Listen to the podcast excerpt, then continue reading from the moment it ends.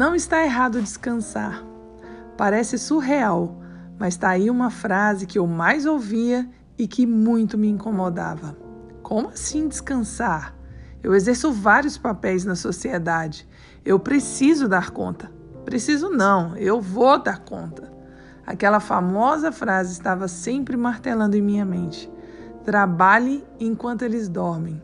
Dê conta da casa, você é forte. Não espere por ninguém. Se quiser algo bem feito, vai e faça você mesma.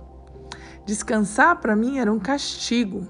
Mesmo parada sem fazer nada, minha mente estava nas roupas que eu precisava lavar, qual o cardápio do almoço de amanhã.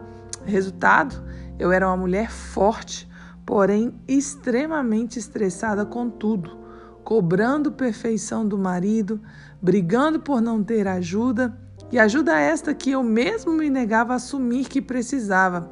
Vai entender. Foi quando eu procurei ajuda através da análise corporal e eu entendi que o formato do meu corpo me dava respostas.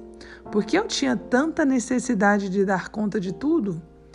Entendi que por causa da ausência do meu pai, meu subconsciente me obrigava a ser perfeita, dar conta de tudo e não expor vulnerabilidades.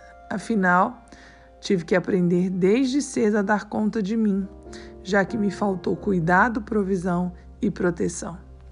Tendo clareza disso, hoje o fardo é muito mais leve. Eu não preciso dar conta de tudo. Não sairá tudo perfeito mesmo? E que delícia é ser cuidada. Soltar a mão do volante e deixar ser conduzida pelo marido para um lugar que ele escolheu. Engraçado. Até mesmo o lugar, o cardápio, o horário no final de semana, a mulher forte quer controlar, né? Como seria surpreendida assim? Diante disso, hoje eu aprendo.